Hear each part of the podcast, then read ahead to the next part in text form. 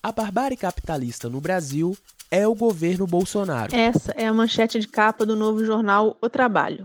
Olá, eu sou o João Santana, ela é a Priscila Chandretti e você acompanha agora com a gente a nova edição do jornal O Trabalho, publicada no dia 3 de abril. O conteúdo completo das notícias você acessa em www.otrabalho.org.br.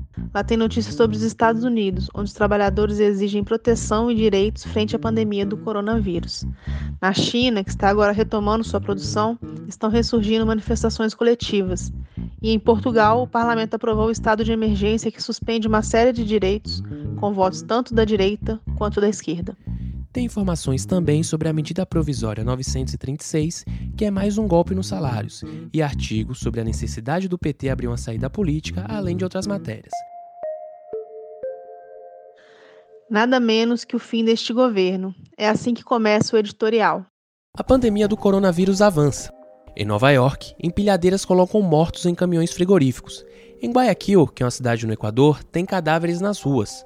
Nove grandes hospitais da Europa já alertaram os governos sobre a falta de medicamentos nos hospitais. O que estamos vendo é a realidade do capitalismo que está sendo brutalmente revelada pela crise sanitária. Não é um acidente. É um sistema decadente, voltado para o lucro e não para o bem-estar dos povos, e que desde a crise de 2008 corta as verbas da saúde no mundo todo os magnatas, os seus líderes políticos e os gênios economistas falam de gastos públicos mínimos, mas depois eles querem fazer o ajuste no lombo dos trabalhadores. A humanidade não merece essa barbárie. Os povos precisam de outra sociedade, socialista e humana. O recado ficará.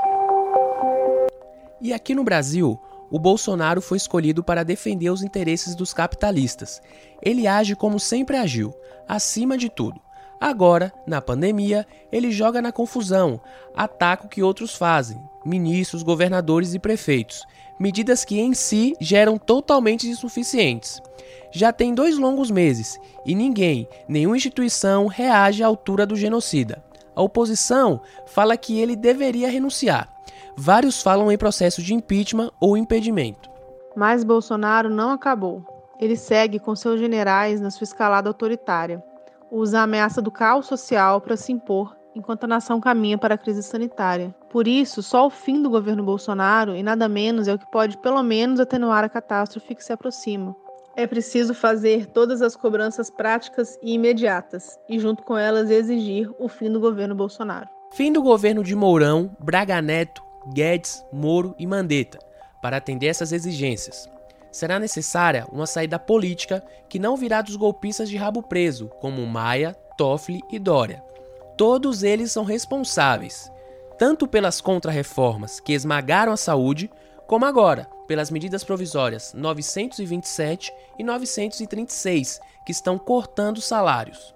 Mas ao mesmo tempo, eles destinaram bilhões de reais aos patrões e a maior parte foi para o setor financeiro e querem atrair o PT e a CUT para gerir toda essa crise, para acertar uma dita união que só seria boa para eles, para o povo seria uma enganação.